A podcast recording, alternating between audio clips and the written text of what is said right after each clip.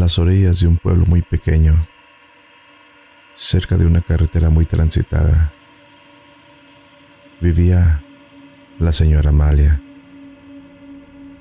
Era una señora mayor y muy buena amiga de nuestra familia, sobre todo de mi madre. La señora Amalia tenía dos hijos de 12 y 16 años de edad. Aunque eran un poco raros y callados, me parecían buenas personas. Yo soy hijo único, tengo la misma edad que su hijo mayor y solía tener una muy buena amistad con ellos. Pero hace más ya de un año, y tristemente, la señora Amalia sufrió un terrible accidente de tránsito, en la cual sus dos hijos perdieron la vida. La noticia corrió rápidamente por todo el pueblo. Fue devastadora. Nadie podía creer lo que había pasado. Todos sentíamos una gran pena por la señora Amalia, que aunque estuvo en coma por un par de meses, logró sobrevivir pero lamentablemente perdió toda movilidad en sus piernas. Aparte de la desgracia de haber perdido a sus hijos, quedaría anclada en una silla de ruedas por el resto de sus días. Así pasaron los meses. Una noche fría y lluviosa pasaba frente a su casa y me dio mucha tristeza verla ahí sentada afuera de su casa, sola bajo la lluvia. El agua fría transcurría por sus mejillas, mezclándose con sus lágrimas de pena y dolor. Su mirada estaba clavada y perdida hacia el horizonte. Así que sin pensarlo dos veces y sin decirle nada a mi madre, decidí llegar a ver si se le podía ofrecer algo a la señora Amalia. O tal vez ayudarla a entrar a su casa. La empujé en su silla de ruedas hacia adentro para que no se, siguiera mojando y se fuera a enfermar. Quería estar seguro que la señora Amalia no se le ofreciera nada. Ella me recibió muy contento aunque noté en su mirada un gran pesar. Y ya dentro de su casa se podía sentir un clima un poco muy pesado. Pero no era para menos. Faltaba la presencia de sus hijos.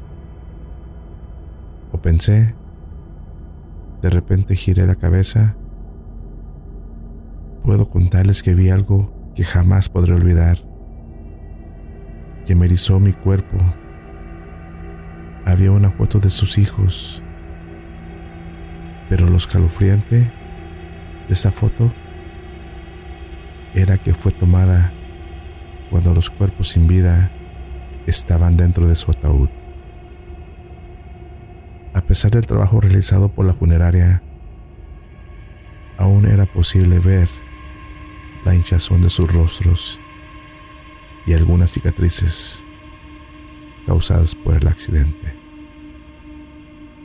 Ellos estaban ahí, con sus ojos cerrados, como si estuvieran dormidos. Le pregunté, Señora Amalia, ¿por qué conserva esta foto de sus hijos? Entiendo su dolor, pero ¿no le parece demasiado recordarlos así? La señora Amalia me miró con una sonrisa un poco misteriosa y solo me dijo, ellos ya no están físicamente en este mundo, pero eso no quiere decir que ya no estén. Al contrario, siempre están aquí conmigo. Al decirme eso, tuve la sensación más terrorífica de mi vida empecé a creer que no había sido una buena idea venir a ayudarla. Pero ya estaba ahí, por lo que quería hacer cualquier cosa sencilla para poder irme y no regresar otra vez. No soportaba ver a esos dos niños en su ataúd. De repente ella se fue sola en su silla de ruedas hacia la cocina.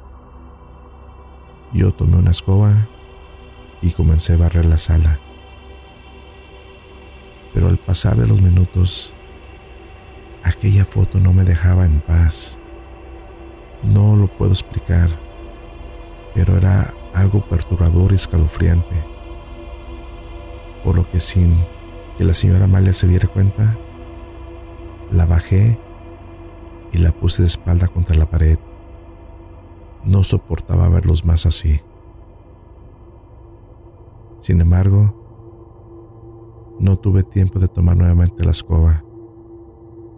Cuando la señora Amalia salió de la cocina en su silla de ruedas, como un rayo con un cuchillo enorme en su mano izquierda hacia mí.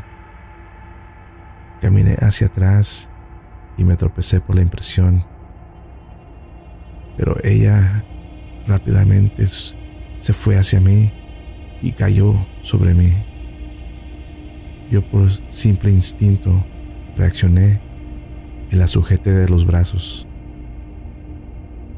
¿Pero qué le pasa? Suélteme. Me va a hacer daño.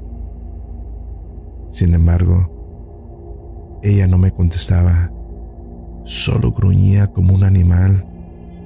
Sus ojos me miraban con odio y una especie de baba con sangre salía de su boca.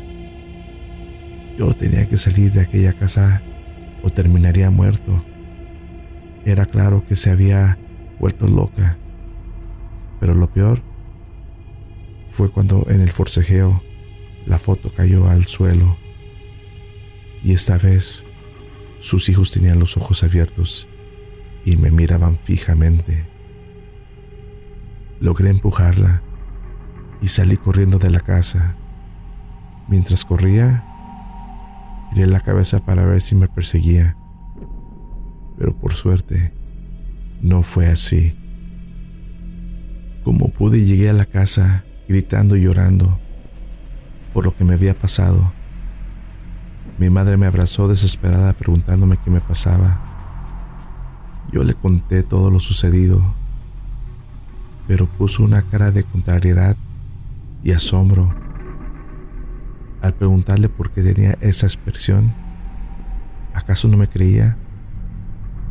Me miró fijo a los ojos y me dijo que no era posible, que en ese accidente nadie había sobrevivido, que tanto la señora Amalia como sus dos hijos habían muerto ese día.